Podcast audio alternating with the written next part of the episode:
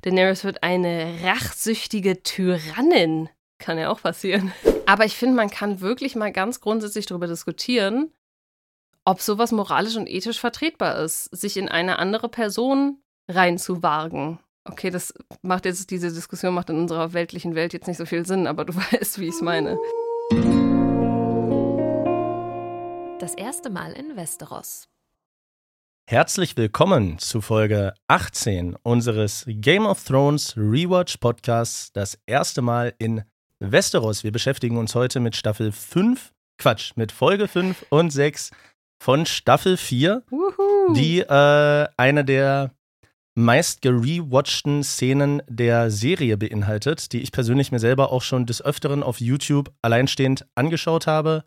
Ähm, dazu später mehr. Wir beginnen mit äh, der Krönung von Tommen, offiziell Baratheon, und enden mit einer flammenden Rede von Tyrion Lannister vor Gericht. Richtig, ey, jetzt hast du mir das gesagt, weggenommen, was ich noch sagen wollte, womit wir starten und womit wir enden. Aber äh, ja, ja, du hast ganz muss kurz recht. dazu sagen, wir, wir sind im zweiten Take und ich habe gerade einfach die, äh, die besten Sachen, die Alicia im ersten Take gesagt hat, habe ich hier einfach abgezogen. Naja, dann sag ich jetzt, dass wir ähm, gerne mit Königsmund auch starten können in den Podcast rein. Wir sparen uns aber das Gerichtsurteil äh, ganz YouTuber-like fürs Ende auf ich habe einige Theorien, wer äh, vielleicht in den nächsten Folgen das Götterurteil ausführen könnte, um das schon mal vorweg zu sagen, aber das machen wir dann später. Ähm, da würde ich mich auch sehr, sehr gerne äh, auf jeden Fall drüber unterhalten, weil das haben wir ja, äh, da haben wir, ich weiß gar nicht, ob wir telefoniert oder ob wir geschrieben haben, nachdem wir die Folgen geguckt haben. Aber ich weiß, dass du da wilde Theorien hattest zu dem Götterurteil. Deshalb bin, ich sitze auch schon voll auf heißen Kohlen. Ich will die anderen Sachen einfach ganz schnell abarbeiten, damit wir über dieses Götterurteil reden können. Weil da, da hast du echt wild guesses dieses Mal. Ähm, ja, es ist so, dass generell aber auch nicht so viel passiert ist. Also, erstmal ist König Tommen jetzt offiziell König. Und right. er hat nach wie vor ein Auge auf Margery geworfen. Das fällt uns direkt auf. Aber nicht nur er hat ein Auge auf Margery geworfen, auch Cersei scheint Marguerite zumindest äh, in der ersten Szene der Folge als Königin in Betracht zu ziehen für Tommen, was mich komplett verwundert hat, weil wenn einer Marguerite hasst, dann ja eigentlich Cersei.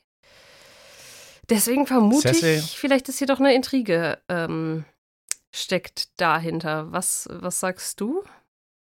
Cersei hasst ja gefühlt jeden, jetzt ist Joffrey tot. Was ich interessant finde, ist, dass sie Margery offenbart, dass sie auch gewusst hat, dass, äh, dass Joffrey ein Monster war. Ach, das mm, und das bestätigt sich wieder. Oder? Ja, aber dass sie es so offen jetzt auch zu Margery kommuniziert, wo ja, sie ja eigentlich stimmt. eher ein frostiges Verhältnis hatte.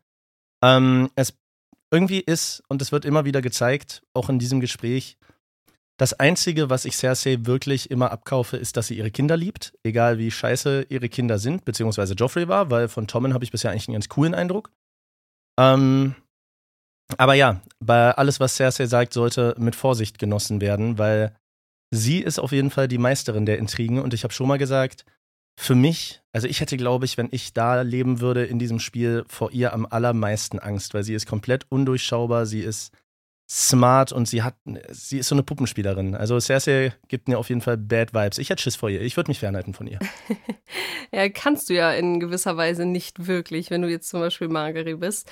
Aber ja, ich, ich muss sagen, also mich, mich hat diese ganze Sache in Königsmund extrem verwirrt, weil, also Cersei tut erstmal so im Gespräch mit Margery, als ob sie sich jetzt voll überwinden müsste und aber ja, Margery, du musst die Königin sein, weil Tommen muss noch viel lernen und du wärst eine gute Königin an seiner Seite. Dann redet sie in einer nächsten Szene auch mit ihrem Vater über eine Hochzeit von Margery und Tommen.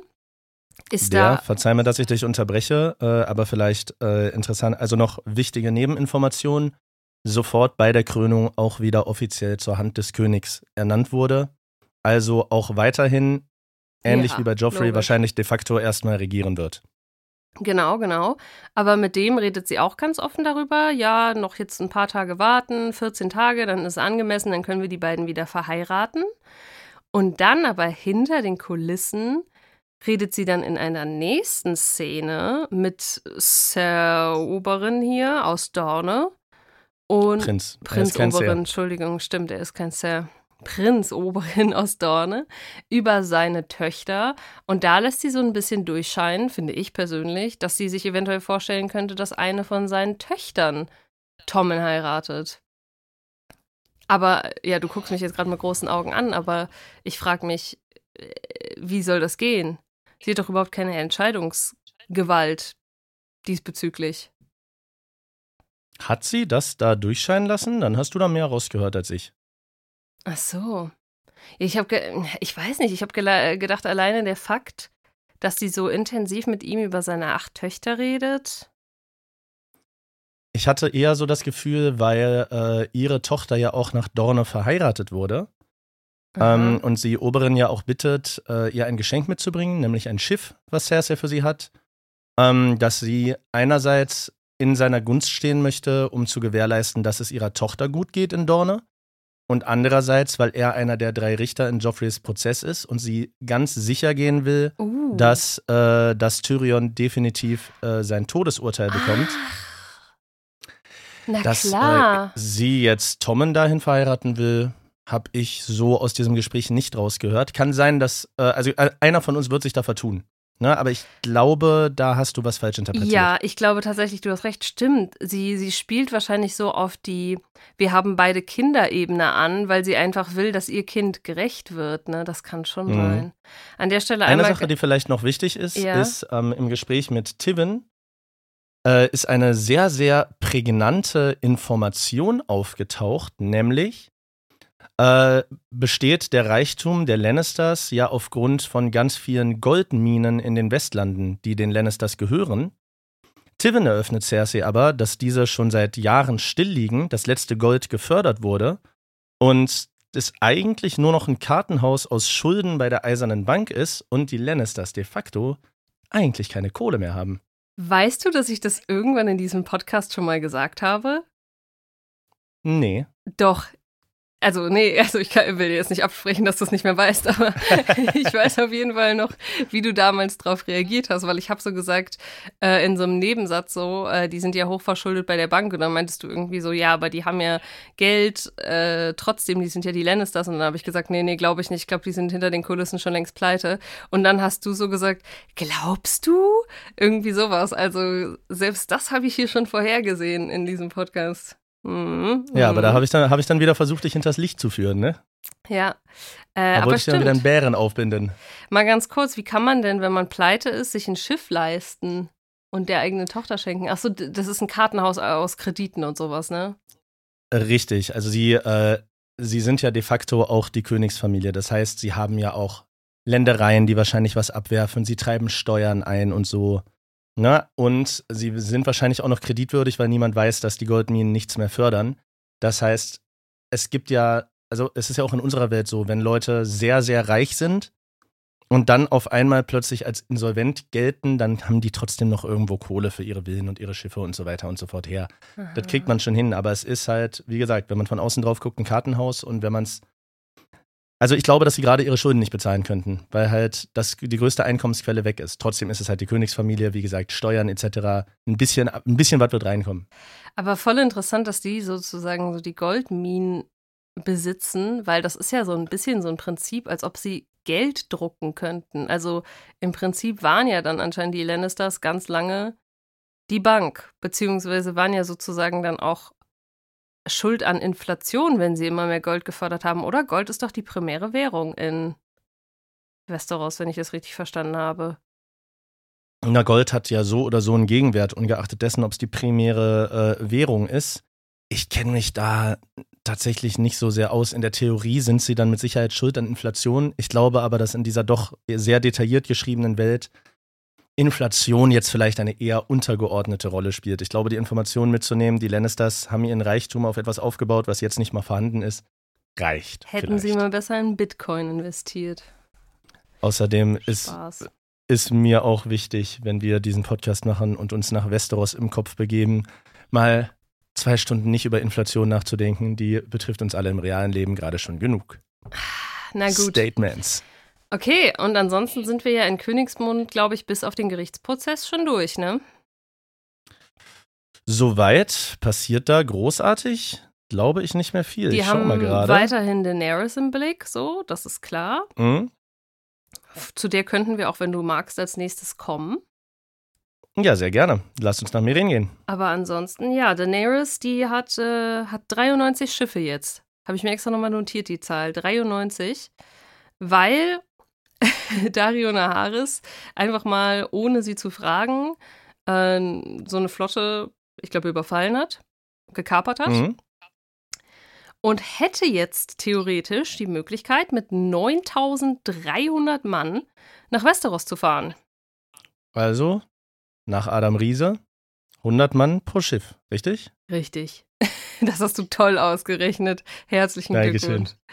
Hat, hat sich doch gelohnt, dass ich mein Fachabi noch gemacht habe im Nachhinein. Ja. Wahnsinn.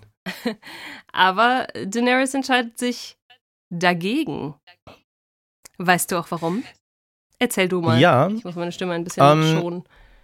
Naja, sie ist ja, ähm, sie ist ja äh, im Kreis ihrer Berater, die da auch unterschiedliche Meinungen zu haben. Am Ende ähm, hat es, glaube ich, zwei Gründe. Das erste ist, und ich glaube, das wirft Jora Mormont ein, dass man es schaffen könnte, mit 9300 motivierten Leuten Königsmund anzugreifen und vielleicht auch einzunehmen, dass man aber mit 9300 Mann nicht Westeros regieren kann. Und er zweifelt daran, dass die Häuser ihr sofort alle wieder folgen würden, sondern Häuser folgen halt Stärke am Ende des Tages und da reichen diese 9300 Mann nicht. Hinzu kommt, dass, ähm, dass Junkai und Astapor, die beiden Städte, die sie vorher in Anführungsstrichen befreit hat, nachdem sie weitergezogen ist, sofort wieder in alte Muster mit Sklavenhandel und so weiter ähm, verfallen sind. In der einen Stadt hat ein Metzger sich selber zum König gekrönt und die Sklaverei wieder eingeführt und in der anderen Stadt sind die alten Meister wieder an der Macht.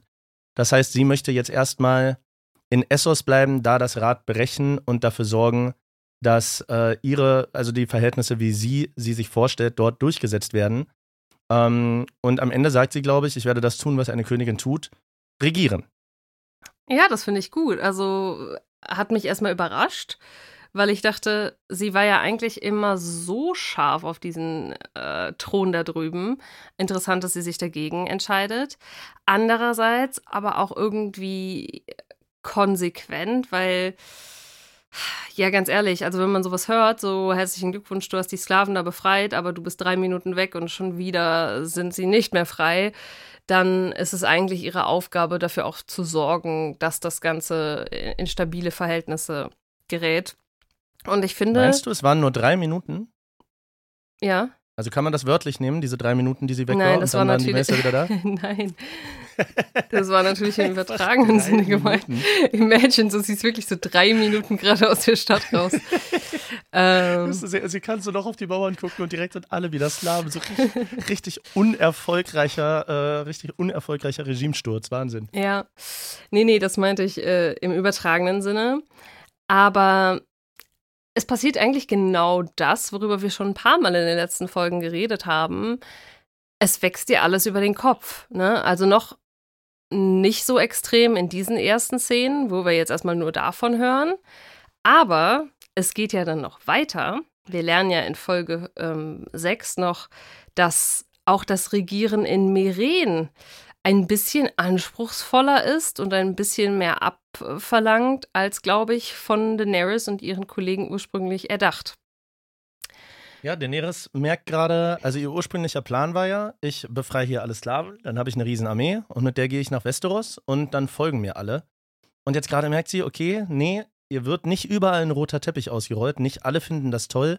Sie steht vor Aufgaben, die sie bewältigen muss. Das hat sie bisher sehr gut gemacht, aber solche unvorhergesehenen Ereignisse kommen, weil wenn es so leicht wäre, wie sie sich vorstellt, könnte sich ja jeder auf den eisernen Thron setzen. Mhm. Ja, da ist zum einen dann ne, sowas wie, äh, wir haben da die eine schöne Szene, schön in Anführungszeichen, wo ihr Drache sich ein paar Ziegen schnappt von einem Ziegenhirten und die verschnabuliert und verbrennt. Und der Ziegenhirte kommt dann zu ihr, also sie macht da in ihrem Thronsaal so Anhörungen von Leuten. Und sie ist dann auch immer so super großzügig und sagt irgendwie dann zu dem Ziegenhirten, oh ja, er soll alles, äh, sein ganzes Besitz soll mal drei genommen werden und ihm zurückgegeben. Also so fast schon unangenehm äh, großzügig, muss ich persönlich sagen. Und sie merkt, ja, glaube ich, dass. Ich meine, das ist ein armer Ziegenhirte, der seinen, äh, seinen ganzen Lebensunterhalt auf diesem Vieh aufgebaut hat, ähm, der von ihrem, das dann von ihrem Drachen verbrannt wird. Da finde ich es auch unangenehm, dass sie ihn dafür entschädigt. Also den hätte sie auch äh, wegschicken und verhungern lassen können. Nein, aber sie hätte ihm auch einfach die ganzen Ziegen erstatten können und nicht sagen, ja, gib ihm das mal drei so ungefähr, damit er nie wieder arbeiten muss. Ähm, ja, und ich Weißt glaub, du, was du meinst? Ich wollte dich nur, ich wollte dich nur, ne? ich wollte dich nur ein bisschen aufs Glatteis führen. Aber mal ganz kurz dazwischen. Wie geil sehen die Drachen mittlerweile aus, jetzt wo die groß sind und wo die Serie wirklich Cash hat. Also, wenn man sich aktuelle Produktionen anguckt mit den Spezialeffekten und so, auch Kinoproduktionen, was alles richtig schnell hingeschissen wird. Ich finde, Game of Thrones sieht, und das ist schon ein paar Jährchen alt, absolut hochwertig und cool aus von den Animationen her. Das merkt mhm. man jetzt, dass das wirklich Big Budget geworden ist und wie die Drachen aussehen, ist einfach der Knaller. Das stimmt. Werbung. When you need mealtime inspiration, it's worth shopping Kroger, where you'll find over 30,000 mouthwatering choices that excite your inner foodie. And no matter what tasty choice you make, you'll enjoy our everyday low prices, plus extra ways to save, like digital coupons worth over $600 each week. You can also save up to $1 off per gallon at the pump with fuel points. More savings and more inspiring flavors make shopping Kroger worth it every time. Kroger, fresh for everyone. Fuel restrictions apply. Das stimmt. Gerade hier, wer wird immer gezeigt? Der schwarze Dro Drogon oder so? Mhm. Ja. Der ist der Main Character unter den Drachen. Der Aporet der Drachen quasi.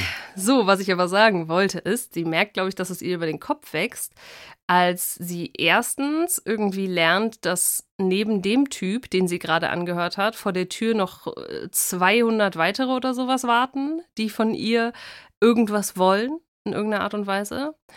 Und des Weiteren kommt eine Person zu ihr rein, die angehört werden möchte, die sagt, hey, sie ist das Kind von einem der Sklaven, die Sklaventreiber, die vor die Stadtmauer gezimmert sind mit ihren Kreuzen.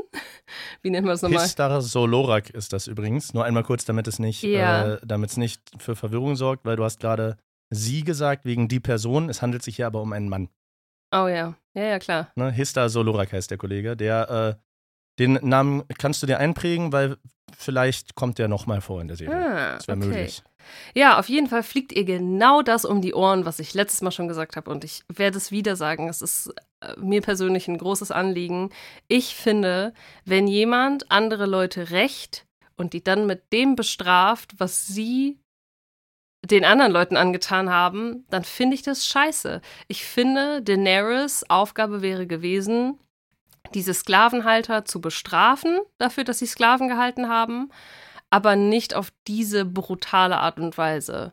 Ähm, Im Sinne von, wir hängen die jetzt genauso äh, vor den Stadttoren an Kreuzen auf und lassen die da verwesen und von, ähm, von Geiern zerfressen und so. Und das fliegt dir jetzt um die Ohren, so ein bisschen, habe ich das Gefühl. Die Wut, die ich sie finde, damit auf sich zieht. Eine, ich finde, hier ist eine ganz schöne Gegenüberstellung, denn ähm, als erstes wurden uns die Meister ja als ganz böse und ganz schlecht alle über einen Kamm präsentiert. Jetzt stellen wir aber fest, ey, unter diesen Meistern gab es auch Unstimmigkeiten über diese Kreuzigungen. Manche wollten das nicht. Das wurde bei denen anscheinend durch Mehrheit entschieden. Und viele der Meister hatten da gar keinen Bock drauf. So, und Daenerys geht aber jetzt hin, quasi wie eine Diktatorin, und sagt: Ja, nee, es ist mir scheißegal, ich informiere mich gar nicht, wer dafür war und wer dagegen war.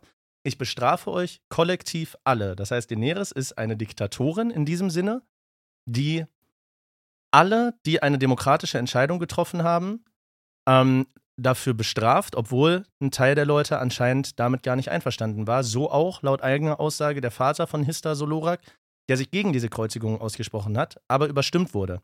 Das heißt, sein Schicksal war in dem Moment schon besiegelt, als überhaupt diese Kreuzigungen zur Abstimmung freigegeben wurden. Weil, wenn er sich auf den Kopf stellt und sagt, das ist unmenschlich, wir machen das nicht, kommt Daenerys und sagt, du saßt mit in diesem Rat, ist mir scheißegal, wofür du gestimmt hast, du musst am Kreuz verenden. Und das ist, gebe ich dir recht, das ist uncool.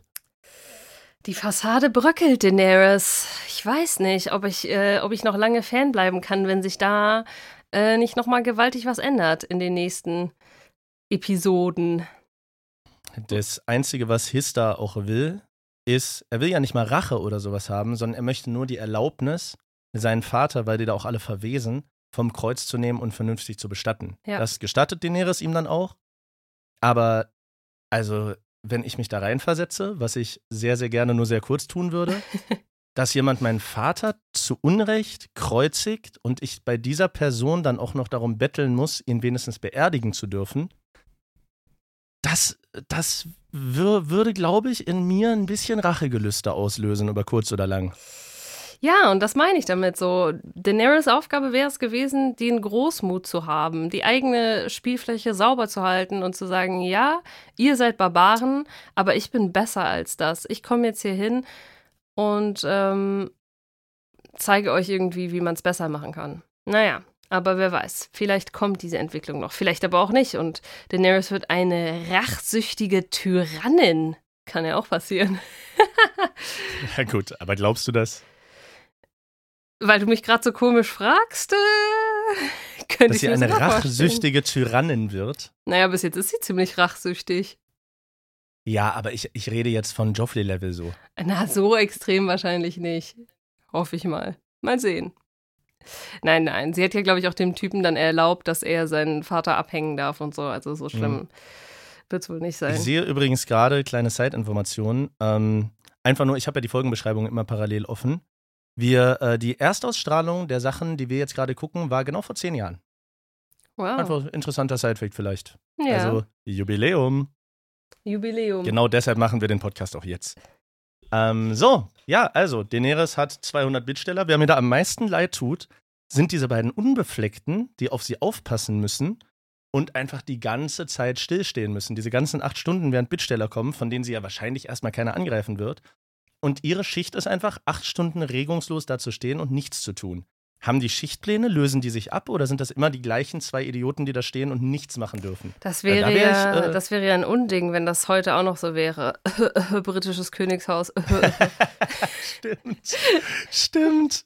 Das passiert. Die heißen die nochmal Townies oder so, ne? Nee, Townies ist was anderes. Äh, oh, ich weiß es gar nicht, aber die mit diesen buscheligen Hüten auf jeden Fall. Ja, ja, genau. Ja, ja. Die englischen, die englischen Unbefleckten quasi. Wieder eine Parallele.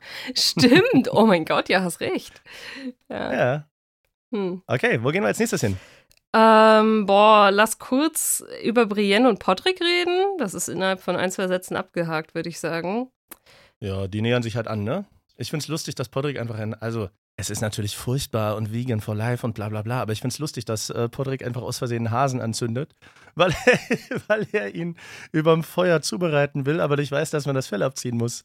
Wir merken, Podrick ist nicht unbedingt der beste Knappe, ne? Also gerade für so jemanden, der durch Wald und äh, Wald und äh, Walachei reitet, hätte er vielleicht noch ein bisschen eine Ausbildung vorher machen sollen. Es ist aber ja auch noch kein Meister vom Himmel gefallen, ne? Ja.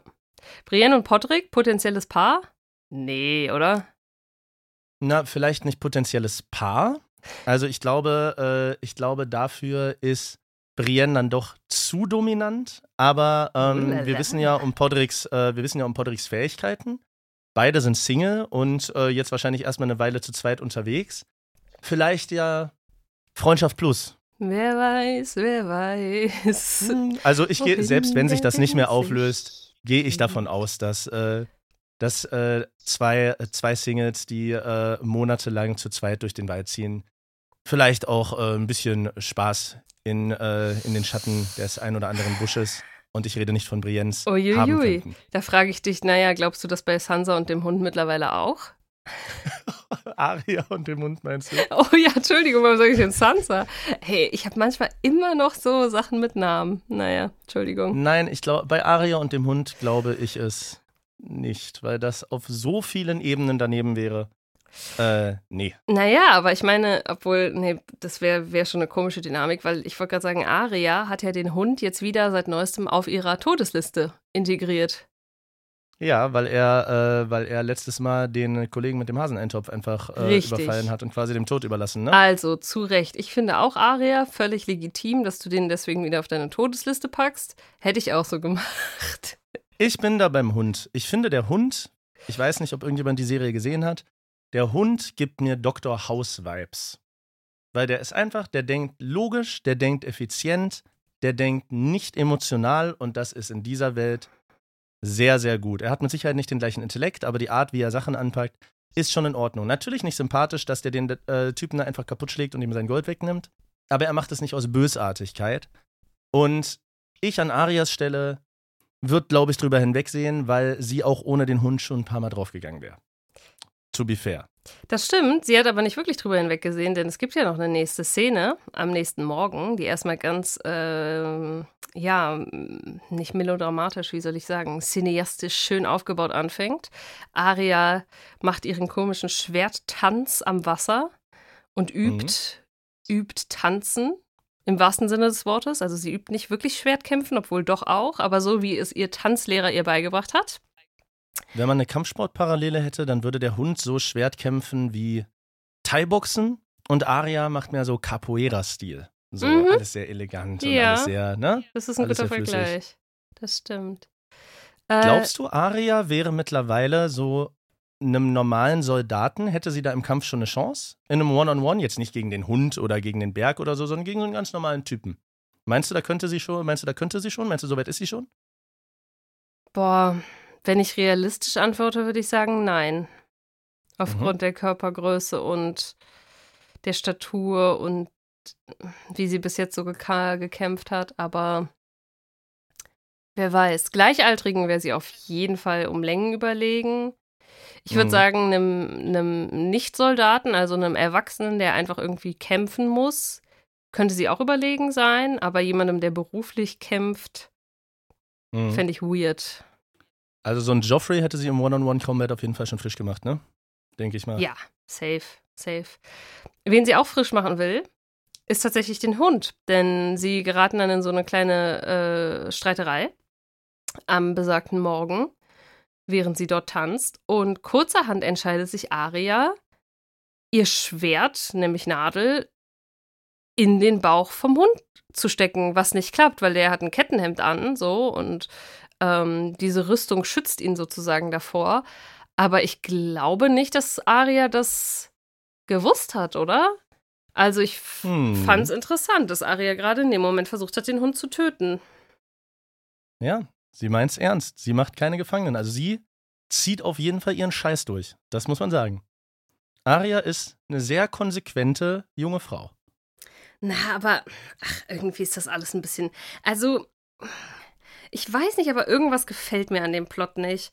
Ich mag das nicht, dass Aria den Hund eigentlich von ihrer Liste runtergestrichen hat und jetzt ist dieser Vorfall gewesen, jetzt packt sie ihn wieder drauf auf die Liste, dann auf einmal will sie ihn am nächsten Morgen irgendwie spontan töten, hätte aber so viele andere Möglichkeiten gehabt, den im Schlaf umzubringen. Irgendwas ist da das passt Naja, sie ist ja zusammen. auch in dem Moment, sie ist ja auch in dem Moment sauer geworden, weil äh, der Hund sich über äh, Syrio Forel lustig gemacht hat, über den, der ihr das Kämpfen damals beigebracht hat und ja. ihr das Leben gerettet hat, indem er sich mit einem Holzschwert gegen irgendwie fünf Lannister-Soldaten oder so gestellt hat, die ihn dann am Ende umgebracht haben. Der Hund hört aber nur, haha, dieser Merentrant hat den umgebracht, wie soll das der beste Schwertkämpfer sein? Und da wird Arya sauer, weil Syrio Forel war ja ihre engste Bezugsperson und ja auch wirklich ein Freund von ihr. Und der war ja auch cool ihr Schwertmeister damals aus Bravos. Hm. Und ich glaube, das bringt so das Fass dann zum Überlaufen, dass in dem Moment sauer wird und sich denkt, komm, ich mach dich jetzt kalt. Ich weiß aber, also ich kann mir auch vorstellen, dass sie da auch nur ein Zeichen setzen wollte. Keine Ahnung. Ja. Auf jeden Fall haut der Hund ja eine runter und das war es mit den beiden. Vorerst. Vorerst. Der Rest ist Geschichte. Ähm, oh, apropos Hund, sollen wir über noch einen anderen Hund reden? Let's talk about Osha versus Ramsey Schnee und Ach, Theon. Was dachtest du denn? Ich, ich habe gedacht, vielleicht, äh, vielleicht willst du in den Norden äh, wegen der Schattenwölfe. Ich habe gedacht, oh. das hast du gemeint. Nein, nein, ich meine Stinker. Riff, riff. Mhm. Stinker ist gebrochen. Und jetzt sag mir mal bitte, bevor wir es alles äh, aufklamüsern, dass Ramsey nicht irgendwie auch cool ist. Also der Typ, ich habe gerade nicht im Kopf, wie er, wie er heißt. Ich habe den das erste Mal in Misfits gesehen. Ich finde, also nach wie vor, Lena, ich glaube, Lena Headey spricht man sie, die Cersei spielt, ist für mich die beste Schauspielerin im gesamten Cast. Aber Ramsey, der Typ passt eins zu eins in die Rolle, wie die Faust aufs Auge. Richtig cool. Ich kauf's ihm voll ab. Ich finde, er spielt voll geil. Dieses Durchtriebene und so bringt er so cool rüber, sieht auch irgendwie so aus und so. Ich mag ich mag's ihm dabei zuzugucken, gemein zu sein. Oh, ja, ich finde das ein bisschen schwierig zu bewerten, weil äh, ich glaube. Also dieses Irre in seinen Augen sieht, ja. also man, sieht wirklich so aus. Das ist eine geile Leistung vom Schauspieler. Ja, okay, doch, das kriegt er schon ganz gut hin. Aber ich, ich, ich würde jetzt mal behaupten, ich bin nicht so tief im Schauspielgame drin, aber ich glaube, jemand Irren zu spielen, der wirklich einfach nur irre ist, ist leichter, als jetzt so eine komplexere Rolle zu spielen. Weißt du, wie ich meine? Also er muss ja wirklich einfach die ganze Zeit einen stierenden Blick drauf haben. Also ich würde behaupten, sein Geheimnis ist, er reißt die Augen so weit auf, dass man oberhalb und unterhalb der Iris bzw. Pupille hier, dass man da das Weiße sieht. Und so mhm. redet er einfach die ganze Zeit, wenn er freundlich ist und wenn er böse ist. Und das macht so ein bisschen aus. Ja, das kann sein. Das, da hast du wahrscheinlich recht. Jemand Irren zu spielen ist bestimmt leichter als eine komplexe Figur zu spielen. Was würdest du sagen, wer ist am schwersten zu spielen aus dem gesamten Ensemble? Es ist ja ein Riesencast, aber welche Figur würdest du sagen, hat zurzeit die größte Komplexität? Boah, das ist eine gute Frage. Ich finde, eigentlich hat zum Beispiel Jamie eine sehr, sehr große Kom Komplexität, weil er ja gerade so diesen inneren Zwiespalt hat. Ich finde aber zum Beispiel da, muss ich sagen, finde ich die Schauspielerische, also die schauspielerische Leistung ist gut, ne? So keine Frage und tausendmal besser, als ich es wahrscheinlich jemals könnte. Aber da würde ich mir zum Beispiel, hätte ich mir noch mehr vorstellen können bisher. Tatsache, mhm. weil ich hätte auch Jamie gesagt und ich finde, wenn man sich zurückerinnert, was für ein Ekel der in Staffel 1 war. Ja, doch, okay, du hast ein bisschen recht. Und wie er ja. jetzt drauf ist, das sind fast zwei verschiedene Personen. Ja, okay. Es ist halt alles sehr organisch gewesen. Ne? Es ist jetzt nicht so von einer auf die andere Sekunde, es ist ein neuer Mensch. Deshalb wirkt es auch glaubwürdig. Aber wenn man den jetzigen Jamie mit dem Jamie aus Folge 1 vergleicht, der in Winterfell ankommt, finde find ich, macht das schon ja. Nikolai äh, Costa Waldau heißt der, glaube ich. Costa oder Costa Waldau. Ist auch sonst ein erfolgreicher Schauspieler. Wäre bestimmt auch schwierig zu spielen. Es ist aber auch Theon, würde ich sagen. Oh, ähm, ja, natürlich, Dicker. Ja. Haben wir ja voll vergessen. Ja, lass, erzähl, was, äh, was, was geht ab? Erzähl du gerne. Ich finde, man kann es eigentlich ziemlich kurz zusammenfassen, auch hier wieder. Osha kommt, um ihn zu retten. Mhm. Er will sich aber nicht retten lassen. Er will sich halt einfach nicht retten lassen. Sie greifen, äh, sie greifen die Festung an, wo, äh, wo Ramsey ist. Theon ist im Hundezwinger. Also er ist mittlerweile einfach kein Mensch mehr. Graufreud sind wie Hunde, Digga. Mhm. Ähm, es wird so vorbeigefilmt an, äh, an den Hunden von Ramsey, die ihm viel bedeuten, mit denen er auch äh, das letzte Mal diese andere Frau da zu Tode gehetzt hat. Ähm, und einen Zwinger weiter sitzt einfach Theon. Dann äh, greifen sie mit, äh, mit Enterhaken äh, Osha und ihre 50 Mann die, äh, die Festung an. Während Ramsey gerade mit seiner Freundin im Bett zugange ist. Sie kriegen das mit ähm, und dann kommt es quasi zu so einer Art Showdown vor diesen Käfigen. Osha ist ein bisschen früher mit ihren Leuten da, macht Theons Käfig auf. Er will aber nicht mitkommen. Er sagt nicht Theon, Stinker, Stinker, Stinker. Ramsey kommt auch mit zwei Leuten und das finde ich auch wiederum dann irgendwie cool. Er stellt sich sofort, obwohl er sogar oberkörperfrei ist, also nicht geschützt ist, er stellt sich sofort auch dem Zweikampf. Also er geht Risiken ein. Er ist kein Feigling. Ja, ja, das stimmt. Er ist. Ja, er ist halt genau, wie wir schon mal vor ein paar äh, Folgen analysiert hatten. Er ist halt nicht das Joffrey feige Irre, sondern er ist das draufgängerische Irre. genau. Und irgendwie, wenn man den Kopf ausmacht und seine Moral hinten anstellt. Ich bin nicht so ein großer Ramsey-Fan wie Twizzy. Twizzy vergöttert ihn ja. So, der, der würde sich Ramsey Bettwäsche kaufen, wenn es gehen würde. Aber ich finde Ramsey schon auch cool, muss ich sagen. Naja. Na gut. Ähm, das Ende vom Lied ist, äh, sie kriegen es hin abzuhauen, denn Ramsey öffnet auch die anderen Zwinger zu seinen anscheinend sehr, sehr gut dressierten Kampfhunden und Osha checkt, ey, meinen Bruder gibt's nicht mehr. Wir verbissen uns. Schade, schade drum, aber äh, zu Recht. Mhm. Voll, also zu Recht, dass sie, dass sie das akzeptiert, würde ich behaupten. Weil, also, andererseits, ich frage mich so, Theon ist jetzt gebrochen. Ne? Wir sehen ja auch in einer weiteren Szene, in der äh, Ramsey ihn dann baden schickt, dass wirklich sein mhm. gesamter Körper voller Schnittwunden ist. Seine, sein, ich glaube, sein einer Nippel fehlt ihm auch und so. Also da ist anscheinend hinter den Kulissen noch viel mehr passiert als vor den Kulissen. Mhm. Nichtsdestotrotz frage ich mich, ob man jemanden wirklich in dem Maße brechen kann, als dass es wirklich so ist, dass wenn die Schwester kommt, um die Person zu retten, dass da null Einsicht. Äh, wahrscheinlich schon, wenn man sich so, äh, wenn man sich überlegt, was es in den vergangenen Jahrhunderten auch für sektenartige Strukturen und so gab, wie mit Menschen umgegangen wurde, klar. Aber ich finde es trotzdem manchmal so, so absurd, wie sehr er gebrochen ist. Hm.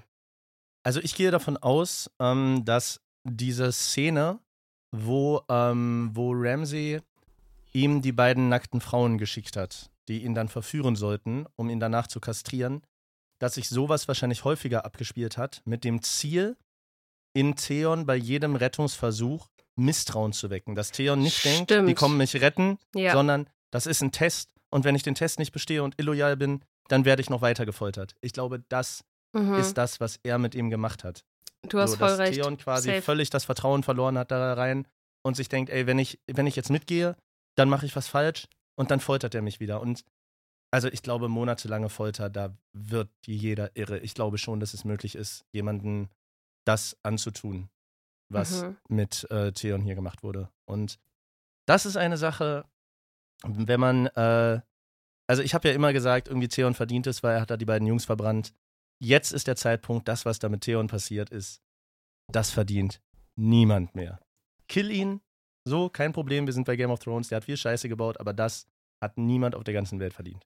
Vielleicht Ramsey und Daenerys Traumpaar.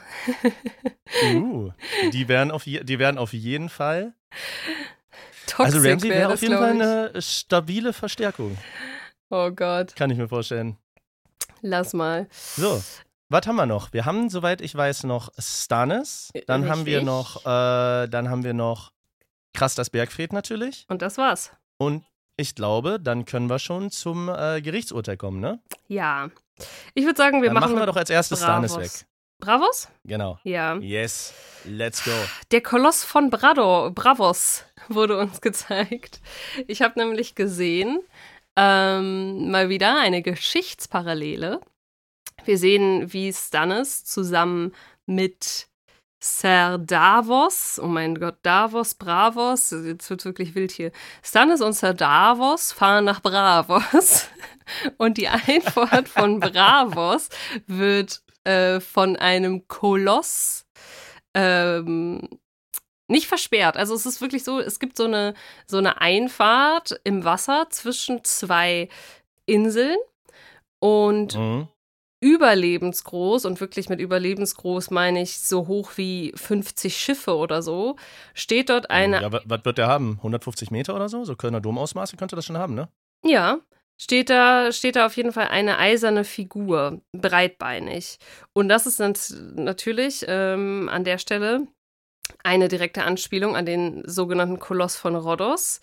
Eins der, ich glaube, antiken Weltwunder, die aber nie zu, glaube ich, 100 Prozent begründet werden konnten, wo nicht sicher ist, ob das vielleicht nur ein Mythos ist oder nicht. Aber es soll genauso eine Figur vor Rhodos gestanden haben und genauso breitbeinig die Einfahrt nach Rhodos markiert haben, wenn ich da. zu, Zei zu Zeiten liege. des, äh, des griechischen Imperiums, ne? Als Griechenland so maximum Mhm. mächtig war. Ja. Also wie gesagt, wir haben Ja. hier schon wieder äh, Serienschreiber, die sich überall bedienen. Finde ich aber cool und das passt zu Bravos, weil Bravos ja mächtig und reich ist. Genau, es symbolisiert, glaube ich, in erster Linie Geld. Bravos ist die Stadt, wo die Eiserne Bank sitzt. So eine 150 Meter große Kriegerstatue bezahlst du auch nicht eben aus der Portokasse. Ne? Das heißt, Bravos, die haben Kohle. Ich glaub, Absolut. darauf, äh, darauf soll es, äh, darauf soll es anspielen. Wir kommen in der Eisernen Bank an wo die beiden vorsprechen für eine Finanzierung von Stannis Plänen, die Regentschaft wieder an sich zu reißen. Der, äh, sie sprechen mit einem Kollegen da von der Eisernen Bank, der übrigens der gleiche Schauspieler ist wie Mycroft Holmes in Sherlock Holmes. Das ist mir jetzt das erste Mal aufgefallen. Sherlock Holmes auch tolle Serie. Ich habe in meinem Leben, glaube ich, zu viel Zeit vom Fernseher verbracht. Ja, ich merk's.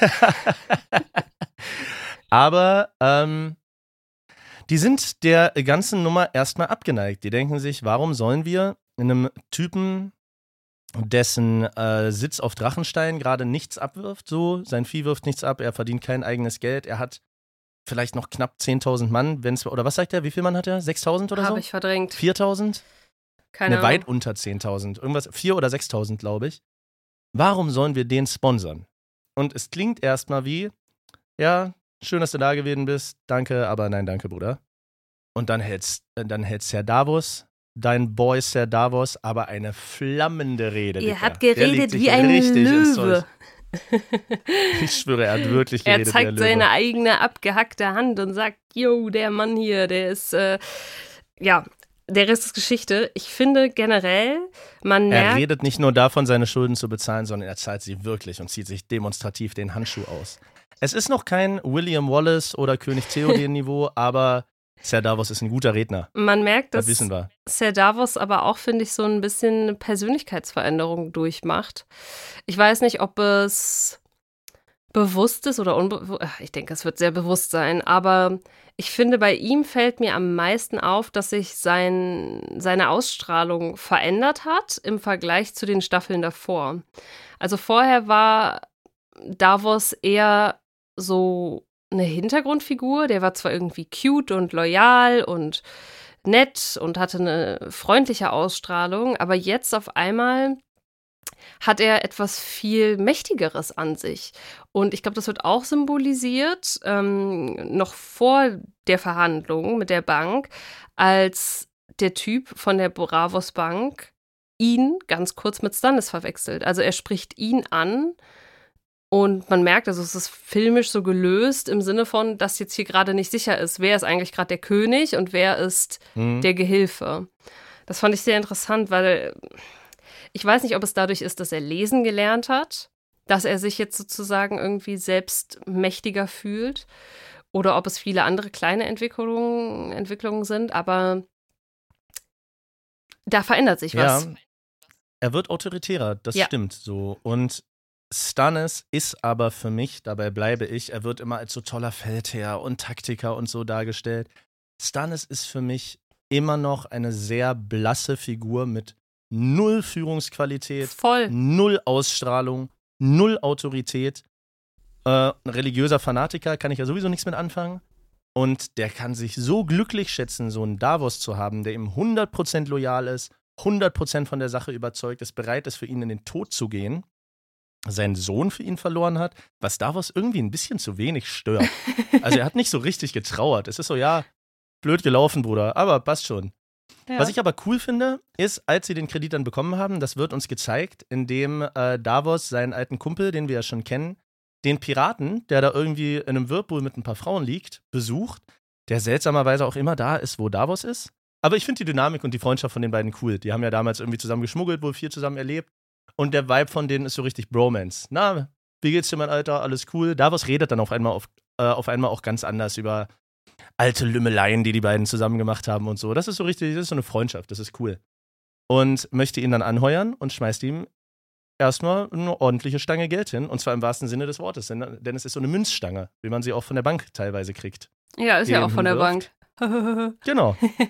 und möchte da, äh, möchte da jetzt die, äh, die Piraten akquirieren. Und das scheint auch so zu sein. Wir sind gespannt, wir sind gespannt. Wir haben eben äh, eine Sache vergessen bei unserer Aufzählung. Hohenair. Oh ja, Sollen wir dahin noch Hohenair. eben kommen? um Gottes Willen, ja, lass nach Hohen. Ja, und da ist kommen ja auch das äh, richtige Stichwort, ne? Werbung. Oh ja, wow. Weil wir hören Lisa Aachen sehr Hohenair. hart kommen. ich muss sagen, ich bin ja so happy, dass wir endlich wieder in Hohen Air sind. Ich hatte es ja gehofft, ich hatte befürchtet, dass es nicht mehr wiederkommt, dass wir den gestillten Jungen und sein Loch im Boden und die hohen Mauern von Hohen Air vielleicht gar nicht mehr zu Gesicht bekommen, aber nein. Endlich ist es passiert. Wir sind wieder in Hohen Air. Also ich muss sagen, wenn ich irgendwo yeah. in äh, Westeros wohnen sollte, ich würde in Hohen Air wohnen wollen. Ich finde das so schön. Ja. ja, so diese grünen Wiesen und Peter Baelish, als er zusammen mit Sansa da ankommt und die durch diese Schlucht zum Tor laufen, erklärt er ihr ja auch so ein bisschen diese besondere Lage von Hohen Air, dass bisher niemand dort richtig angreifen konnte, weil man eben durch dieses lange, schmale Tal laufen muss und Soldaten sozusagen zu zweit oder zu dritt nebeneinander gehen müssten. Und auch das übrigens inspiriert von, ja. und ich hoffe, ich verbreite jetzt kein gefährliches Halbwissen, aber der Film 300 basiert, glaube, glaube ich, auch auf einer äh, realen Legende, auf einem realen Mythos von äh, 300 Spartiaten, die sich gegen die Perser verteidigt haben, gegen Zehntausende Perser verteidigt haben, mit genau dieser Strategie, nämlich in eine Enge zu gehen zwischen zwei Bergen, wo äh, die Überzahl keine Rolle spielt. Und so ist es auch auf Hohen Air. Wir lernen, es wurde noch niemals eingenommen, weil man mit Überzahl da nicht punkten kann, weil in dieser Schlucht sowieso immer nur zwei, drei Leute gegeneinander kämpfen können gleichzeitig. Ja. Richtig Wie geil. Es eben auch die Spartiaten gegen die Perser in dem Mythos und vor allem in dem Film gemacht haben. Ja, und äh, ja, ich muss sagen, dafür, dass sie da so sicher und ruhig lebt, ist diese Lisa dann doch ein bisschen mad irgendwie im Kopf, im Sinne von verrückt. Ich weiß auch nicht. Also, wir haben ja schon gemerkt, dass sie vielleicht nicht ganz knusper ist, als sie ihren äh, neunjährigen Sohn noch permanent gestillt hat. Mhm. Aber im Laufe der beiden Folgen lernen wir noch mehr über sie.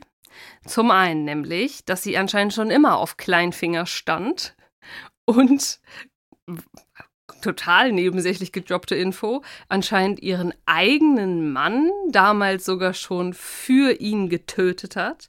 Also es steckte gar kein Lannister dahinter und es steckte auch nicht dahinter, dass der Mann rausbekommen hat, dass der Königssohn ein Bastard ist. Nein, es steckte anscheinend dahinter, dass Lisa Arendt ihn getötet hat, weil sie mit Kleinfinger durchbrennen wollte. Auf Peter, auf Peter Baelish Wunsch hin auf jeden Fall. Peter Baelish hat jetzt auch Joffrey gekillt, hat da gekillt. Also Peter Baelish killt sich schön durch die Adelshäuser. ist, noch, ist noch kein erkennbares Muster drin. Ich glaube, es ist so nach dem Motto, wer nicht überzeugen kann, der sollte wenigstens Verwirrung stiften. Und äh, er ist der Einzige, der das Chaos quasi kontrolliert. Ich glaube, seine Macht erschließt sich daraus, dass er alle Zügel in der Hand hält, immer mal wieder einfach ein bisschen Beben reinbringt, um äh, dann die Zügel in die Hand zu nehmen. Hier könnte es allerdings auch sein, dass er bewusst Ned Stark in die Hauptstadt locken wollte, in der Hoffnung, dass er stirbt, damit er sich endlich seine geliebte Caitlin holen kann. Ja, das äh, kann natürlich definitiv ein Motiv gewesen sein. Auf jeden Fall äh, wird Sansa ähm, als Cousine, nee, als Nichte von Peter Baelish vorgestellt, da niemand wissen darf, wer es ist. Lisa Aaron erkennt sie aber natürlich, sie ist ja ihre Tante eröffnet ihr, dass sie ihren Sohn heiraten soll. Ja, den Stillenden. Boah, das wäre ja, also ja. was ist schlimmer, jemanden zu heiraten wie Joffrey oder jemanden zu heiraten, der neun ist und von seiner Mutter gestillt wird? Also mittlerweile natürlich. Und dein Cousin übrigens auch, ne? Das darf man ja nicht vergessen. Nochmal? Stimmt. Und auch ihr Cousin ist. Oh. Du hast recht, da habe ich über, über nachgedacht. Hm. Das ist ihr leiblicher Cousin. Aber ah. ich glaube, niemand ist schlimmer als Joffrey. Ja, das stimmt. Jo Joffrey, also der wurde halt lange gestillt und Joffrey, wenn der einen schlechten Tag hat, hängt er dich gerne mal an der Wand auf und äh, spickt dich mit Armbrustpfeilen. Da wäre wär ich dann doch lieber mit jemandem zusammen, der vielleicht unverhältnismäßig lange gestillt wurde, weil der Junge ist zwar auch ein bisschen plemplem, aber ich glaube, der will erstmal, also dieses Fliegen lassen und so, das war eher so ein kindliches Ding, aber der ist, glaube ich, nicht grausam. Ja, das stimmt. Das kann schon sein. Aber ähm, Lisa Arren ist ein bisschen grausam. Sie will nämlich, äh, sie will Peter Baelish in der Nacht noch heiraten. ähm, er will es erst nicht. Sie überzeugt ihn dann aber davon mit diesem, ich habe das alles doch schon für dich gemacht und bla bla bla bla bla bla bla. Und dann ist auch gut. Sie überzeugt ihn dann davon, sie heiraten in dieser Nacht. Peter Baelish ist jetzt offiziell der Lord vom, äh, vom äh, Kleintal, heißt das Kleines Tal, Hohes Tal, ich weiß es nicht. Ähm, Grünental, der Lord vom Grünen Tal. Und in der Hochzeitsnacht geht's ziemlich zur Sache, du. Die arme Sansa, die muss es alles mit anhören. Gott, oh Gott, oh Gott, ja. Also sie, sie will es auch, glaube sie will so erotisch wirken, wo sie zu Peter sagt, und in der Hochzeitsnacht werde ich das ganze grüne Tal zusammenschreien. Und ich glaube, aus Peters Blick gelesen zu haben, er fand es nicht so erotisch, wie sie gerne wollte, dass es wirkt. Ich glaube, aus seinem Blick zu, le zu lesen zu haben, gehabt haben können, dass er gar keinen Bock auf die hat. Der findet die nicht gut. Und sie scheint das auch zu merken, denn es gibt noch eine sehr bedeutende Szene zwischen Lisa, Arendt und Sansa. Da kommt nämlich Lisa auf den Trichter, auf den wir auch schon gekommen sind, dass nämlich äh, Peter Baelish vielleicht auch einfach mad auf Sansa steht. Und sie ist gar nicht amused. Also sie fragt sie so ein bisschen aus, so, yo, bist du, hat er deine Jungfräulichkeit beendet? Hattet ihr eine Affäre? Ist da was gelaufen? Und Sansa, die Arme, sie ey, die richtig aus von einem und zerquetscht ihre Hände und hast du nicht gesehen. Sansa weint ja auch richtig. Ja, Sansa wird einfach von einem Psychopathen zum nächsten gereicht, irgendwie gefühlt in dieser Serie. La langsam musste aber auch mal auftauen, Alter. Langsam musste da, äh, musste da aus der Opferrolle raus, die Welt nehmen, wie sie ist und äh, ihre Karten mal selber spielen. Ja, ich meine, immerhin äh, hat ja Peter Baelish bisher nichts mit ihr angefangen. Ich glaube, das hat Lisa ihr auch geglaubt. Wer weiß, aber ich bin ja trotzdem noch der festen Überzeugung, dass der äh, die Finger nicht so schnell von Sansa lassen will. Eigentlich wäre Kleinfinger der bessere Name für Davos, oder? Der ja die vier Finger an der Hand nicht mehr hat. Bist du witzig. Ach komm, Alter. Ich werde ich werd in der Woche 30, ich darf jetzt Boomerwitze machen. Sollen wir zum letzten Plot vor der Gerichtsverhandlung kommen? Ich muss sagen, ich habe yeah, mich die yeah. ganze Zeit gedrückt, weil, ach oh Mann, das, was da bei Krasters Hütte passiert ich weiß, es soll ganz groß und spannend sein und oh mein Gott, was geht da im Norden ab und oh, John und sein Bruder begegnen sich fast. Oh, und Bran wagt sich in Hodor rein, aber ich fand's so langweilig. Was? Ich fand's gar nicht langweilig. Also Bran finde ich todeslangweilig. Bran äh, kann von mir aus nächste Folge sterben, es juckt mich gar nicht. Aber den Rest, ja. War, war schon cool. Der Kampf, der Kampf zwischen John und diesem, äh, und diesem äh, Karl Tanner, der war schon cool. Wie der Karl da mit seinen zwei Messern und so gekämpft hat, das war schon alles gut. Aber was ist überhaupt passiert? Okay. Ich gehe die Geschichte mal von, von Brans Seite an. Bran, mhm. der Junge mit den Visionen, der bei ihm ist, und das Mädel und Hodor sind immer noch gefangen. Von den Jojen und Mera sind das. Wie heißt der? Jojan? Jojen? Jojen, Jojen Reed? Jojen. Und Mera Reed, Geschwister. Mera? Ja, wie die. Äh, Aquaman hast du nicht gesehen. Egal.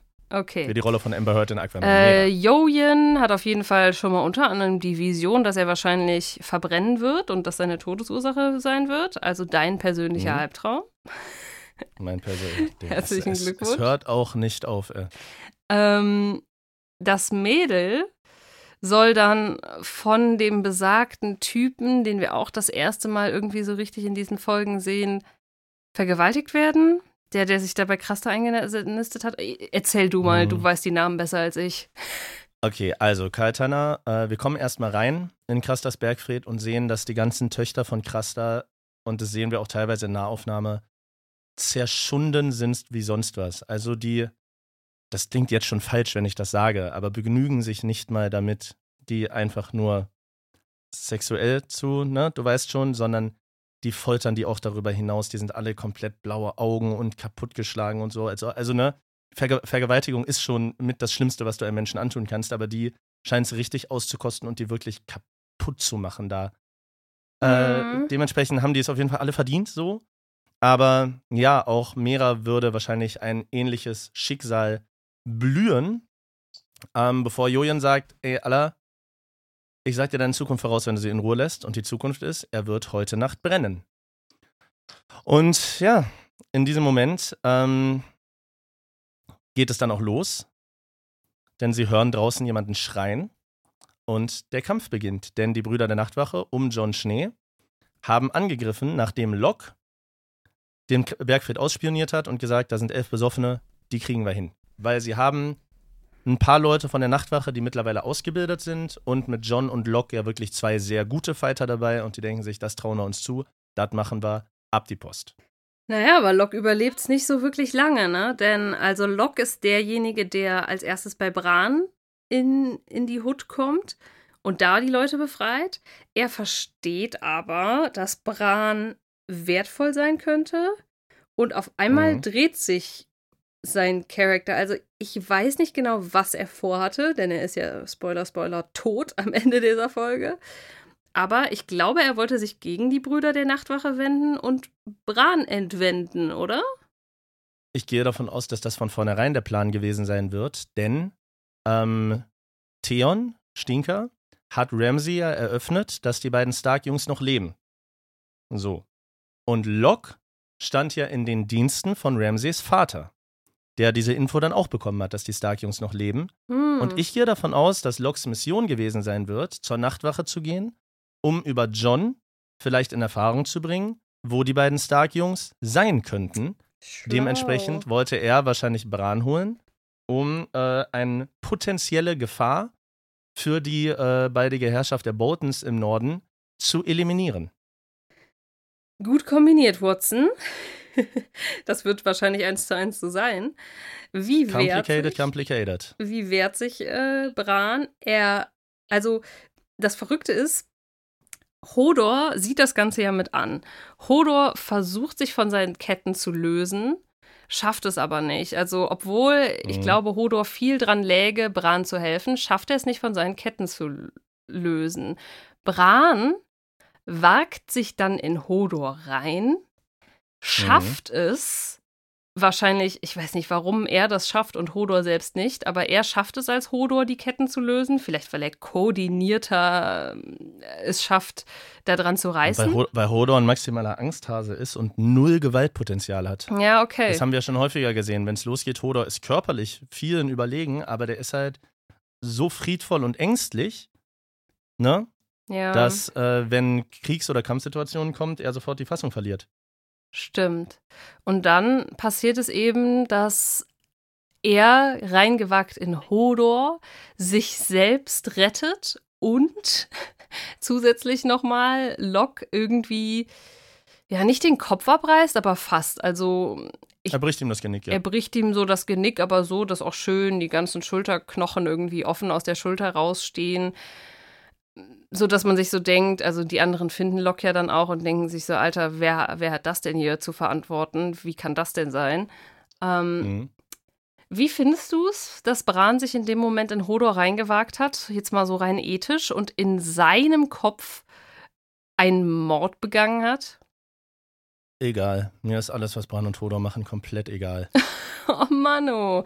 Na, aber ich muss jetzt mal das ehrlich sagen, ich weiß nicht, wie ich das finde. Das gibt mir so ein bisschen, wir haben ja schon oft auch über Harry Potter Parallelen geredet.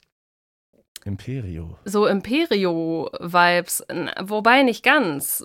Ja, obwohl doch. Eine andere Person bestimmt, was eine Person macht und diese Person begeht dann potenzielle Straftaten. Und wir, wir, wir merken ja danach, als Hodor wieder klar denken kann, er schaut dann seine Finger an und sieht das ganze Blut darauf und fühlt sich sichtlich unwohl. Hm, ich verstehe, warum es in der Notsituation gemacht wurde von ähm, Bran. Aber ich finde, man kann wirklich mal ganz grundsätzlich darüber diskutieren, ob sowas moralisch und ethisch vertretbar ist, sich in eine andere Person reinzuwagen. Okay, das macht jetzt, diese Diskussion macht in unserer weltlichen Welt jetzt nicht so viel Sinn, aber du weißt, wie ich es meine. Ich, weiß schon, was du meinst. Also es ist grundsätzlich, bin ich bei dir, aber ähm, in dieser Situation wären sie halt alle tot, wenn er es nicht gemacht hätte. Und ich glaube, dann ist es verschmerzbar, sagen wir es mal so. Ja. Also ich glaube auch, dass Hodor wahrscheinlich lieber ist, einen Mord begangen zu haben, als dass alle tot sind. Na gut, ja. Bran überlegt dann. Aber grundsätzlich sehe ich den Gedankengang total. Ja. Bran überlegt dann kurz, ob er John Hallo sagen soll, entscheidet sich aber für die Mission und gegen John. Mhm. Die ziehen weiter. John und Geist sind wieder vereint. Und die Girls von der Hütte von Krasta sind frei, wollen aber auch nicht mit den Leuten von der Nachtwache mitgehen. Nee, die sagen sich so, yo, wir sind das erste Mal im Leben frei. Verbrennt bitte die Hütte und alle Toten darin und wir wollen einen Neuanfang wagen. Wo ich mich so ein bisschen frage, war es vielleicht dumm, dann in the first place die Hütte zu verbrennen? Weil wo wollt ihr wohnen? Im Norden? aber gut Ja, ich vermute, wahrscheinlich werden sie sich, äh, wie alle anderen im Norden auch, dann äh, dem Manke Reiter anschließen, ne? Dem Meinst? hinter der Mauer. Vielleicht haben sie von dem schon gehört. Boah, ja, stimmt, könnte sein, ne? Wäre der logische nächste Schritt, meiner Meinung nach. Hm. Wir werden sehen, was passiert. Bran geht auf jeden Fall weiter in den Norden. Also wir, wir können uns darauf freuen, in den nächsten Folgen viel Bran dabei zuzugucken, wie er Richtung Norden zieht und nichts tut. ähm, nicht. Es ist einfach dicker. Wer die Plotline geschrieben hat, ist auch einfach, naja. Dafür sind die anderen spannend. Und eine ganz besonders, nämlich ba, ba, ba, ba, Tyrion, Tyrion Lannisters Gerichtsprozess. Vor Gericht. Und hier passiert einiges. Die letzte Viertelstunde dieser Nummer ist der absolute Knaller. Schauspielerisch voll geil. Ich bin richtig drin. Ich mag sowas auch. Einer meiner Lieblingsfilme ist ja der wirklich schon uralte Schwarz-Weiß-Film Die Zwölf Geschworenen mit Henry Fonda. Ich finde das interessant. Ich finde auch so Anwaltsgeschichten und sowas. Ich finde das irgendwie, ich finde das spannend. Ich habe früher auch immer gerne Richterin Barbara Salisch geguckt. Ich wollte gerade, ey, kein Witz, ich wollte eben den Witz machen, dass ich sage, unsere Barbara Salisch, aka Tivin. Oder Alexander Holt, Richter Alexander Holt. Ähm, Kennst du äh, Richter Alexander richtet mit Colt, die YouTube-Kacke? Nein. Musst du dir mal reinziehen, super. Auch äh, klare Empfehlung an die Zuhörer. Da äh, killt Richter Alexander Holt einfach alle, die vor Gericht sind, sofort weg. Super. Ganz, ganz lustig. Ist genau mein Humor. Ja, ich weiß ja nicht, was ich von diesem Gerichtsprozess halten soll. Also erstmal, die Richter sind nach wie vor Tivin, Prinz mhm. Oberin und Marguerits Vater. Genau. Mace Es gibt eine Zuschauerschaft, die auch mit im, im Thronsaal sitzt und zugucken kann. Also ich glaube, ein paar ausgewählte Leute aus dem Volk einfach, wahrscheinlich höher gestellte Menschen als die, die in der Gosse leben, aber es sind auf jeden Fall auch viele Zuschauer anwesend. Mhm. Ähm, äh, Cersei sitzt äh, außerdem im Thronsaal, genauso wie Margery und ein paar andere Leute von der Krone. Und mhm. es ist eigentlich so, Tyrion sitzt auf der Anklagebank und es werden immer mehr Zeugen in den Zeugenstand gerufen, die dann gegen Tyrion aussagen. Auffällig ist, dass alle gegen ihn aussagen. Aber nicht so richtig mit Lügen, sondern mit sehr verdrehten, Wahr äh, mit sehr verdrehten Wahrheiten. Cersei sagt zum Beispiel aus, Tyrion hat Prostituierte oben in seinem Turm gehabt und als sie ihn gebeten hat, das zu lassen, hat er gesagt, dafür wird er sie leiden lassen. Was ja im Grunde genommen nicht gelogen ist, aber die Geschichte eben ganz, ganz falsch abbildet. Ja. Auch sagt Cersei, äh, dass er Joffrey an die vorderste Front schicken wollte. Also er wollte ihn schon damals tot sehen. Und auch das stimmt, dass Tyrion Joffrey an die vorderste Front schicken wollte, aber eben aus anderen Motiven. Ne? Aber wenn man es so rein runterbricht, dann ist es alles dann sind es keine klaren Lügen, aber es verdreht eben die Wahrheit enorm. Varys sagt auch gegen Tyrion aus. Mhm. Was ich irgendwie so ein bisschen traurig finde. Also, wir merken hier einmal mehr, Varys geht es zwar ums große Ganze, aber wenn es hart auf hart kommt, ich würde ja behaupten, er war schon mit Tyrion auf eine Art und Weise befreundet dann zieht er trotzdem lieber seinen Kopf aus der Schlinge. Ja, weil, naja, gut, wahrscheinlich, wahrscheinlich denkt er sich, wenn ich in diesem Prozess jetzt was sage, was die nicht hören wollen, dann bin ich meine Stellung auch ganz schnell wieder los. Ja. Und. Am allerschlimmsten für Tyrion ist aber selbstverständlich die Aussage von Shay. Die passiert ja erst nach der Pause. Denn mhm. in der Pause, um das ja alles so ein bisschen abzukürzen, versuchen sich ja Jamie und Tivin auf einen möglichen Ausgang des Gerichtsprozesses zu einigen. Mhm. Möchtest du das erzählen? Soll ich das erzählen? Es ist ganz einfach. Jamie hat ja seinem Erbe entsagt, eine Folge zuvor, und sagt jetzt zu Tivin, dem das ja sehr wichtig ist, ne, sein Vermächtnis sehr wichtig ist, wenn du Tyrion das Leben schenkst und ihn an die Mauer schickst, dann werde ich mein Erbe antreten, Kasterlistein nehmen und dir Nachkommen schenken. Und das will Jamie nicht. Aber das Leben seines Bruders ist Jamie was wert. Also Jamie ist gefühlt der Einzige, der Tyrion wirklich liebt und für seinen Bruder da ist. Und das finde ich schön. Ja. Er lässt sich darauf ein, auch Tyrion lässt sich darauf ein. Jamie kommt vorher zu ihm und sagt, gestehe und bitte darum, an die Mauer gehen zu können. Und dann ist auch cool. Was für Tyrion vielleicht gar nicht so schlimm gewesen wäre, weil er mag John Schnee, er mochte die Mauer sowieso und in der Hauptstadt findet er sowieso alle scheiße. Vielleicht wäre es dann immer auch cool gewesen für ihn. Aber dann ändert sich alles, denn seine große Liebe Shay kommt in den Zeugenstand. Mhm. Ah, ja, also Shay, verkürzt, sagt auch volle Granate gegen ihn aus. Blöde Kuh.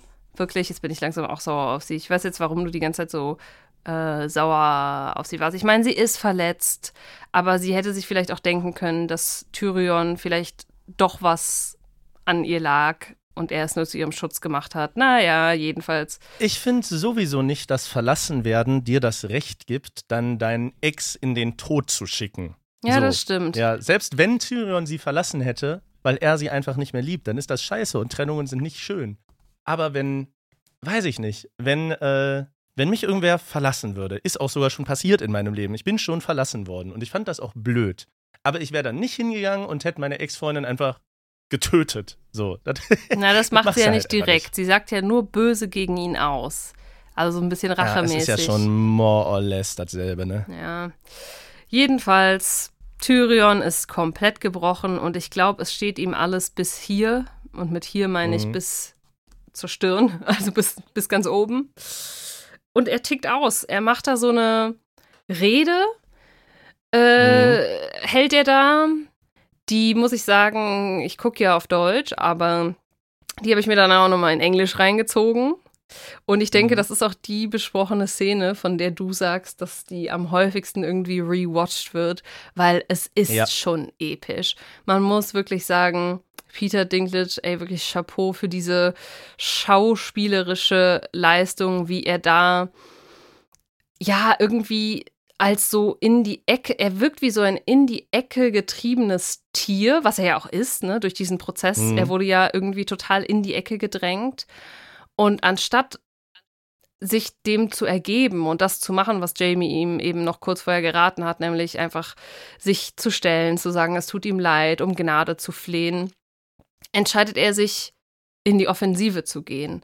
Und ja. dabei, also, kann es gar nicht beschreiben, aber er redet so böse und guckt dabei so aggressiv, wie wirklich so ein Tier, was jetzt in den Angriff übergeht. Und er möchte quasi gestehen, nicht gestehen, Joffrey getötet zu haben, sondern das Verbrechen gestehen, ein Zwerg zu sein. Und es bricht alles aus ihm raus, dass er eigentlich ein guter Mensch ist, seine Familie liebt, für die Stadt da sein wollte, aber alle ihn immer nur als den Zwerg gesehen haben. Ja. Weil er ganz am Anfang noch John gesagt hat, ne, dass, ja, du bist ein Bastard, da musst du durch, ich bin auch ein Zwerg, mach es zu deinem Schutzpanzer, dann kann dich niemand damit verletzen. Anscheinend hat das nur bedingt funktioniert, weil es hat ihn jedes Mal getroffen und jetzt macht er Tabula Rasa, räumt mit allem auf, sagt, er hat ihn nicht getötet, aber er wünschte, er hätte es getan. Er wünschte, er hätte die Stadt nicht gerettet und er wünscht sich genug Gift, um sie alle umbringen äh, zu können. Und er wird sich diesem Scheinprozess hier nicht ergeben, sondern er fordert ein Urteil durch Götterentscheid. Was ein kleiner Cheatcode ist, dass das immer geht. ja, das stimmt. Ich muss vorher aber noch sagen, ich fühle Tyrion voll. Also nicht, dass ich das nachempfinden könnte in irgendeiner Art und Weise, aber ich kann seine Motivation voll nachempfinden. Und Natürlich, wenn du als, äh, wenn du als, ja, ich weiß gar nicht, wie das aktuelle politisch korrekte Wort ist, aber gerade in dieser Zeit als Kleinwüchsiger geboren wirst und dafür dein ganzes Leben lang auf den Sack kriegst, ja. obwohl du wirklich versucht, und Tyrion hat so geile Sachen gemacht. Königsmund stände nicht mehr ohne Tyrion. Es ja. ist ja so. Ja. Und keiner zeigt ihm Dankbarkeit, einfach nur, weil keiner ihn ernst nimmt, obwohl er eine coole Sau ist. Full Support Tyrion, der King, Bruder. Ja, ich kann ihn auch total nachvollziehen. Und ich finde auch, dass Peter Dinklage da schauspielerisch echt einen ausgepackt hat, Mann. Ja. So. Gut, es soll jetzt zum Götterurteil kommen. Das bedeutet, sowohl äh, die Kläger haben die Möglichkeit, jemanden zu stellen, als auch Tyrion hat die Möglichkeit, yeah. jemanden zu stellen. Und jetzt erzähl mal von deinen Theorien. Also, mein Gedanke war ja als allererstes, wer könnte jetzt dieses Götterurteil auskämpfen? Und mein allererster Gedanke war, na klar, es wurde uns die ganze Zeit schon auf dem Silbertablett serviert, wir haben es nur noch nicht gemerkt. Bronn versus Jamie. Das fände ich zum Beispiel eine super interessante Dynamik, weil nur Bronn und Jamie und Tyrion wissen, dass Bronn und Jamie schon die ganze Zeit kämpfen, aber der Rest darf es ja nicht wissen, das ist ja ein Geheimnis, dass sie zusammen kämpfen üben. Und alle drei wissen ja auch irgendwie, dass Bronn Jamie noch zumindest um einiges überleben, überlegen ist. Und ich fände es eigentlich total. Aber wer soll dann für wen kämpfen? Na, Bronn für äh, Tyrion und Jamie für die Krone. Aber Jamie, der gerade alles dran gesetzt hat, seinen Bruder zu retten, soll jetzt dafür kämpfen, dass Tyrion stirbt? Ja, es ist egal. Oder andersrum, kann auch sein. Also Jamie für seinen Bruder und aber nein, nein, stopp, das geht nicht. Jamie ist die Hand des Königs, der kann nicht für den Angeklagten kämpfen, das geht nicht. Das glaube ich Meinst nicht. du nicht, dass er sich Also, ich finde es verrückt, weil für mich naja, sagen wir mal, es kann ja auch noch sein, aber für mich liegt, lag wirklich in dem Moment auf der Hand, wer da kämpfen wird. Und wir sind da auch schon, wir sind da eigentlich auch schon eine ganze Staffel lang drauf vorbereitet worden. Also du sagst, meine Theorie ist falsch, oder was? Weißt du was? Ich will ja eigentlich spoilerfrei bleiben, aber ja. Deine Theorie in diesem Falle ist falsch. Es kämpft nicht Bronn gegen Jamie? Es kämpft nicht Bronn gegen Jamie, oh. nein. Und ich finde es wirklich, also da muss doch der Groschen fallen. Wir sind ich habe noch es, andere Theorien. Weil es liegt auf der Hand. Ich habe noch andere Theorien, bleib ruhig. Aber ich muss sagen, ich hätte es perfekt gefunden, auch um Jamie sterben zu lassen, sage ich jetzt einfach mal so. Weil ich finde, äh, Jamie hatte jetzt so ein paar Chancen, sich von der Familie zu lösen und er hat es nicht gemacht. Er hat wieder irgendwie mit Cersei angefangen, hier am Grab von Joffrey und so weiter und so fort. Und ich hätte in dem Moment auch gedacht, es wäre cool, wenn er stirbt. Und es wäre eine coole Idee, dadurch, dass wir als Zuschauer mehr wissen, Bronn gegen Jamie anzutreten zu lassen. Und wir wissen schon, Jamie kann das nicht schaffen, weil Bronn ist besser. Irgendwie sowas. Naja, okay. Mhm. Meine zweite Theorie. Die, ich werde übrigens zu der nächsten Theorie, die jetzt ja, ist okay. nichts mehr sagen. Meine zweite Theorie, die ich für nicht wahrscheinlich halte, wäre Brienne gegen Jamie wäre dramatisch, weil die eben auch die Hintergrundgeschichte haben und sich nahestehen. Ich fände es aber komisch, wenn man Brienne jetzt nochmal zurückholen müsste, weil Brienne und Podrick sind schon länger unterwegs. Keiner weiß, wo die sind. Es gibt ja keine Handys oder irgendwelche Standorte, äh, die man abrufen kann. Das heißt, wie sollte man Brienne jetzt so schnell an Ort und Stelle bekommen, um ein Götterurteil auszufechten. Deswegen fällt mhm. das für mich auch weg. So, jetzt gibt es für mich eigentlich nur noch eine einzige Person, die noch gut kämpfen kann äh, in Königsmund. Außer jetzt der Berg. Den Berg hätte ich natürlich auch mhm. noch irgendwie, aber der ist schon die ganze Zeit abwesend und da weiß ich auch nicht, der ist auch am anderen Ende der Welt. Kann ich mir nicht vorstellen, dass der jetzt mal eben hergeholt wird. Sir Loras Macht für mich mhm. natürlich ansonsten noch Sinn. Weil, wenn Sir Loras kämpft, egal für wen, wäre das eine Möglichkeit, ihn sterben zu lassen, damit Cersei ihn nicht heiraten muss. Mhm. Und dadurch, dass, ich würde jetzt einfach mal ausgehen davon, dass Jamie sein Rivale wäre, dadurch, dass Jamie und Sir Loras auch in Wirklichkeit Rivalen sind, nämlich Rivalen um Cersei, würde das Sinn machen und es würde auch noch eine Tragik in die Dynamik bringen, denn wenn auf einmal Jamie Loras tötet, wie absurd ist es dann, dass Marguerite nach wie vor Tommen heiratet? Und so könnte die Situation noch ein bisschen aufgebrochen werden. Aber viel mehr weiß ich jetzt nicht. Das ist wirklich verrückt. Okay. Ich bin nicht Krass. drauf gekommen, was? Sage ich dir nicht. Aber es ist ja jetzt nicht so, dass die das selber kämpfen, oder? Oder denkst du, dass Tyrion selbst kämpfen wird? Ich weiß es ja, deshalb halte ich meine Klappe. Verdammt! Ihr könnt ja gerne mal, ihr könnt ja gerne mal äh, in die Interaktionen äh, schreiben, äh, da, ob es für euch auch so offensichtlich war wie für mich oder ob ich damals einfach nur ein Smart-Ass-Moment hatte. Ne? Ich will dir hier auch absolut nicht unterstellen, dass du irgendwie. Stopp! Der Dornemann, der könnte auch noch kämpfen. Also Sir, hier Prinz Oberin. Mhm. Aber warum sollte er?